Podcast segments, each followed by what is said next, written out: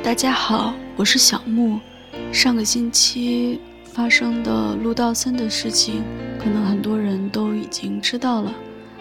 他先是在网上留了一封遗书，之后遗体被警察找到。知道了这个事情之后呢，我也去看了他的微博，读了他的遗书，真的非常的唏嘘，尤其是里面那一句“繁星之城”。却没有一盏灯为我照亮，所以今天呢，我也想和大家聊一聊关于痛苦和死亡这个话题。先说一下，我觉得自己离死亡最近的时刻吧。嗯，那个时候还在上学，呃，刚刚和男朋友分手。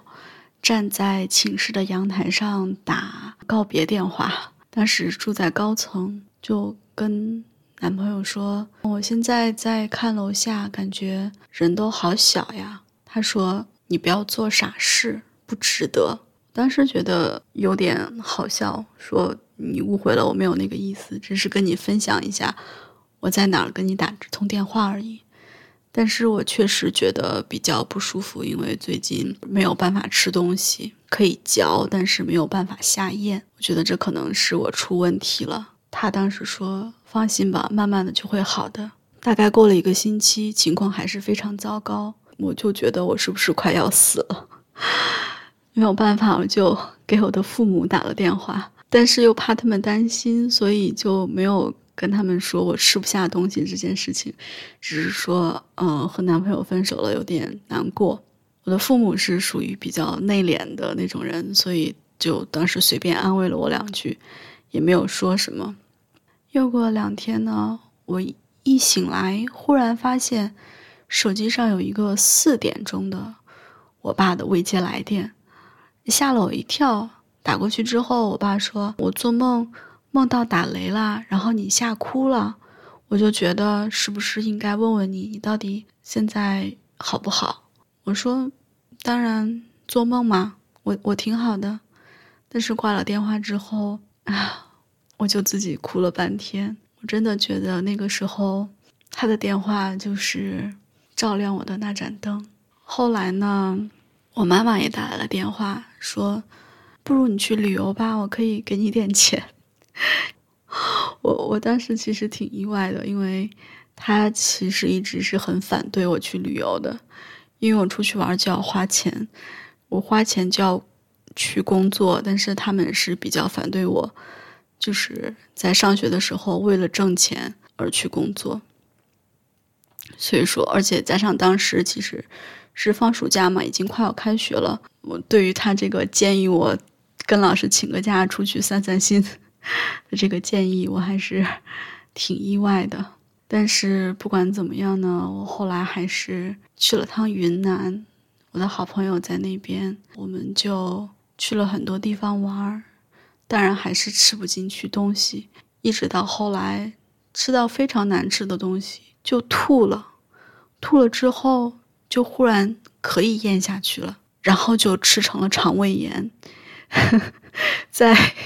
在一个 人生地不熟的，嗯，也不是人生哈，就在遥远的云南，还输了两天液 去治这个急性肠胃炎，但是觉得自己真的好抓马，然后就就好了。当然回学校继续学习，补暑假没有做完的作业。这就是我觉得自己离死亡最近的一次吧。嗯，现在想想，其实也还是有点后怕，但是也非常的感谢，在当时陪伴我、照亮我的那些人。好了，那就到给大家分享图书的时间了。第一本书呢是英国的一位童书作家，叫罗森，他写的书叫《伤心书》。这本书是在他十八岁的儿子生病死亡之后，他经历了一系列的痛苦，写成了这本书。这个是我这个伤心人的画像，也许你会以为画像里的我很快乐，其实。我是很伤心，却假装快乐。我这样做，是因为想到如果我露出伤心的样子，大家会不太喜欢。有时候伤心来势汹汹，满天盖地，到处都是，包围着我。那时候我就变成了这个模样，这是没有办法的事情。最让我伤心的是想到我儿子艾迪的那一刻，他已经死了，我好爱他，好爱他，但是他还是离我而去了。有时候这件事真的让我很生气，我对自己说：他怎么可以这样说走就走，说死就死？他怎么可以这样让我伤心？艾迪什么也没说，因为他已经不在人世。有时候我很想找个人谈谈这些心事，比如我妈妈，但她也早已离我远去，所以没办法。我另外再找了个人，把心事全部告诉了他。有时候我根本不想谈他，不管是谁都不想提起，任何人都不说一个字也不。我只想自己静静的想，因为这是我自己的事，跟别人不相干。有时候我会无缘无故的伤心起来，就像有乌云飘了过来，笼罩住我，并不是因为艾迪离开了我，也不是因为母亲离开了我，纯粹只是一种说不上来的原因。我的身体里面有了一块伤心池。那这本书呢是绘本，所以就到此结束。我非常喜欢有一位读者的一个评价吧，他说这本书最独特且迷人的地方在于，它不曾以“上帝关上一扇门，就会为你打开一扇窗”这样的陈词滥调来试图抚慰哀伤。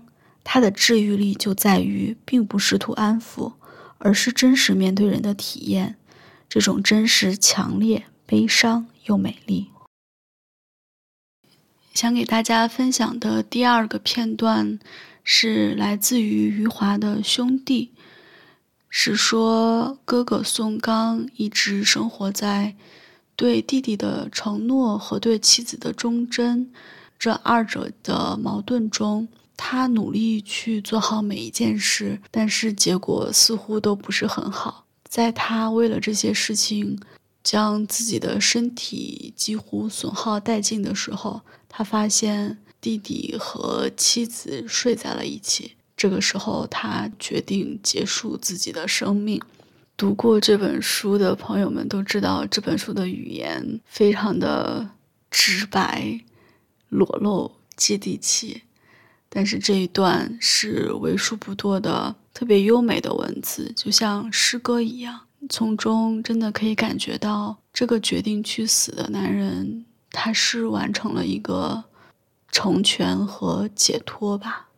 宋刚的吸管小包子终于端上来了，面对蒸腾的热气，宋刚慢慢摘下了他的口罩。他把吸管含进嘴里后，呼呼地吸起了里面的肉汁。那几个讥笑他的群众吓了一跳，里面的肉汁没有一百度的高温。也有个八九十度，宋刚呼呼地吸着，就像吸着凉水似的，一点儿都不觉得烫。他吸完一个包子，又呼呼地吸完了另一个，三个小包子里的肉汁一下子全吸完了。然后他抬头看看那几个吃惊的群众，他微笑了一下，他的微笑让那几个群众觉得脖子上冷飕飕的，他们觉得宋刚似乎是精神不正常。宋刚低下了头。拿起一个包子，放进嘴里吃了起来。吃完了三个小包子，宋刚戴上口罩，起身走出了点心店。这时候夕阳西下了，戴上口罩的宋刚迎着落日走去。宋刚没有像往常那样低头走在大街上，他的头抬起来了，他的眼睛左右看着，看着街道两旁的商店和行人。有人叫他名字时。他不再是低头匆匆答应一声，而是友好的向那个人挥挥手。走过商店的玻璃窗时，他也会停下来仔细看看里面展示的物品。我们刘镇的很多群众在这个傍晚看见宋刚走去，他们后来回忆说，宋刚以前每次出现在大街上都像是在赶路。只有这个傍晚，他像是在逛街。他们说，他对每家商店玻璃窗里的物品都是看了又看，对每个擦肩而过的人都会回头张望，甚至对街道两旁的梧桐树也是兴趣十足。他还在一家音像店前站了有五六分钟，听完了两首流行歌曲，还隔着口罩对旁边走过的人说：“这两首歌真好听。”宋刚走过邮局的时候，从胸前的口袋里取出了写给李光头和林红的两封信。他将信塞进邮筒以后，还蹲下来向里面张望，确定自己的心已经掉进去了，他才放心的离去，继续迎着夕阳向西走。宋刚走出了我们刘镇，走到了铁路经过的地方。他在铁路旁的一块石头上坐了下来。摘了口罩，幸福地呼吸着傍晚新鲜的空气，看着四周田地等待收割的稻子。有一条小河就在不远处流淌着，晚霞映红了河水，河里的霞光让他抬起头来了。他看看日落时的天空，他觉得天空比大地还要美丽。红彤彤的落日挂在晚霞的天空里，浮云闪闪发亮。层峦叠嶂般的色彩，仿佛大海的潮水一样涌动着。他感到自己看到了光，斑斓的光穿梭在天空里，而且变幻莫测。接着，他的头低了下来，重新去看四周的稻田，稻穗全披上了霞光，仿佛红玫瑰似的铺展开去。他觉得自己坐在了万花齐放的中央。这时，他听到了列车遥远的汽笛声。他取下眼镜擦了擦，戴上后看到半个夕阳掉下去了。火车从掉下去的半个夕阳里驶了出来。他站了起来，告诉自己，离开人世的时候到了。他舍不得自己的眼镜，怕被火车压坏。他取下来，放在了自己刚才坐着的石头上，又觉得不明显。他脱下了自己的上衣，把上衣铺在石头上，再把眼镜放上去。然后他深深地吸了一口人世间的空气，重新戴上口罩。他那时候忘记了，死人是不会呼吸的。他怕自己的肺病会传染给收尸的人。他向前走了四步，然后伸开双臂，窝在铁轨上了。他感到两侧的腋下搁在铁轨上十分疼痛，他往前爬了过去，让腹部搁在铁轨上，他觉得舒服了很多。驶来的火车让他身下的铁轨抖动起来，他的身体也抖动了。他又想念天空里的色彩了。他抬头看了一眼远方的天空，他觉得真美。他又扭头看了一眼前面红玫瑰似的稻田。他又一次觉得真美。